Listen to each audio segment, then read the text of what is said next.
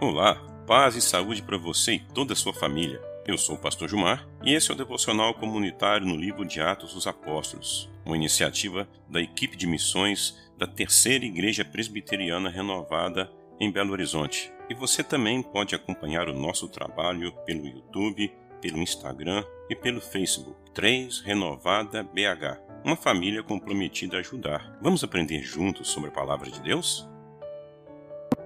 Atos 1, 6 Aquele, pois, que se haviam reunido perguntaram-lhe, dizendo: Senhor, restaurará tu nesse templo o reino a Israel? E eles disse: Não vos pertence saber os tempos ou as estações que o Pai estabeleceu pelo seu próprio poder. Mas recebereis virtude do Espírito Santo, que há de vir sobre vós. E ser-me-eis testemunhas, tanto em Jerusalém como em toda a Judéia e Samaria, até os confins da terra.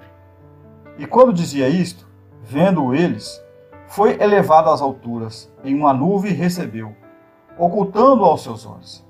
Estando com os olhos fitos no céu, enquanto ele subia, eis que junto deles puseram dois homens vestidos de branco, as quais lhe disseram: Homens galileus, por que estáis olhando para o céu? Este Jesus, que dentre vós foi recebido em cima no céu, há de vir assim, como para o céu o vestes ir. O texto de hoje é do versículo 6 ao versículo 11.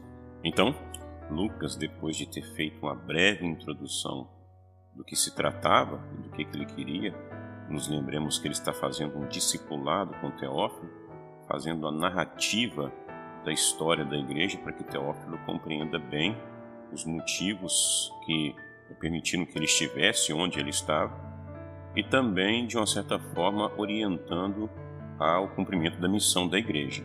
Nós vamos compreender que Atos dos Apóstolos está sempre relacionado com a igreja que está em missão, ou, mais propriamente dito, com a igreja missional.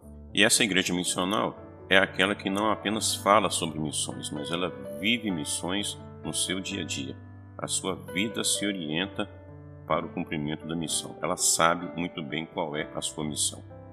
Então, depois de ter orientado os discípulos a permanecerem em Jerusalém, para que esperassem o cumprimento da promessa do Pai, Jesus está falando a respeito da descida do Espírito Santo.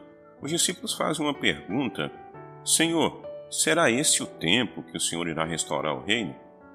Ora, a expectativa dos discípulos, os discípulos estavam ansiosos, como todos nós estamos ansiosos por muitas coisas das nossas vidas, como a igreja ao longo dos séculos sempre esteve ansiosa para saber realmente em qual momento seria, afinal de contas, que tudo aquilo que Jesus falou iria se completar, iria se complementar. Pois bem, a essa expectativa dos discípulos, Jesus responde da seguinte maneira: Não cabe a vocês conhecer os tempos ou épocas que o Pai fixou pela sua própria autoridade. É preciso que nós saibamos exatamente onde lançar as nossas expectativas. E mesmo porque Jesus havia falado com eles: fiquem em Jerusalém, porque vocês vão receber o Espírito.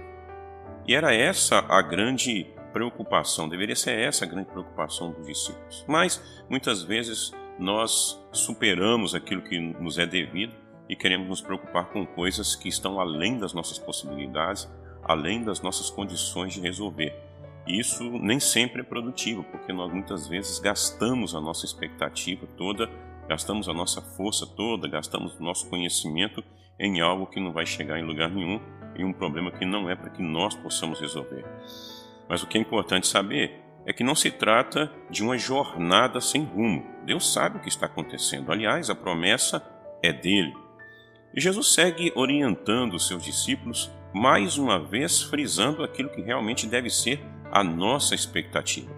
Mas vocês receberão poder ao descer sobre vocês o Espírito Santo, e então vocês serão minhas testemunhas, tanto em Jerusalém como em toda a Judéia e Samaria e até os confins da terra. Era essa a expectativa que deveria ser parte do dia a dia dos discípulos: ser testemunhas, estar cheios do Espírito Santo. Na verdade, é isso que nós, como igreja, no cumprimento da missão, precisamos, é com isso que nós precisamos nos preocupar, em estar cheios do Espírito Santo e em ser testemunhas de Jesus em todos os lugares, próximos e distantes a nós, de alguma maneira, cumprindo a missão. E depois disso, então, no texto diz que Jesus, ele é elevado às alturas, muito diferente daquela imagem triste que os discípulos tiveram, alguns deles tiveram, de Jesus descendo à sepultura, onde eles pensaram que tudo estava perdido, mas agora essa imagem é uma imagem revigorante, uma imagem que Teófilo deveria ter também na sua mente, é, pelo menos imaginando aquela cena bonita, para que ele pudesse também se empenhar no cumprimento da missão. Ora, Teófilo deveria saber que ele, deve, ele era uma testemunha de Jesus, que ele tinha uma missão a cumprir e que Jesus ele foi, ele ascendeu aos céus nas, alturas de forma gloriosa e de uma maneira que traz esperança. Jesus está com o Pai, Jesus conhece as nossas dificuldades e nós podemos ter certeza que Ele intercede ao Pai por nós, e nós podemos iniciar a nossa missão, e nós podemos desenvolver a nossa missão, e nós vamos cumprir a nossa missão tal como Ele também cumpriu a sua missão. Então, depois dessa, dessa visão, dois mensageiros colocaram-se ao lado dos discípulos e disseram a eles: Homens da Galiléia, por que vocês estão olhando para as alturas? Esse Jesus que foi levado do meio de vocês para o céu virá do modo como vocês o viram subir. É maravilhoso isso. Não fique olhando para cima, não precisa ficar na expectativa. Há uma promessa e essa promessa vai se cumprir. Agora vão cumprir a missão de vocês. Era isso que Teófilo deveria saber e é isso que todos nós precisamos saber. Nós temos convicção de que Jesus, ele conhece as nossas dores, conhece as nossas limitações, ele está junto ao Pai e a Bíblia diz que é um advogado que, conhecendo as nossas dificuldades, ele advoga-nos perante o Pai. E por isso, então, nós vamos cumprir a missão preocupados em ser testemunhas, preocupados em estar cheios do Espírito Santo, para que possamos testemunhar o grande amor de Deus. E um forte abraço para você e para toda a sua família. Que o infinito amor de Deus, nosso Pai, que a graça e a paz de nosso Senhor e Salvador Jesus Cristo, e que as divinas e profundas consolações do Espírito Santo repousem sobre todos vocês e sobre todas as pessoas que te amam, em nome de Jesus.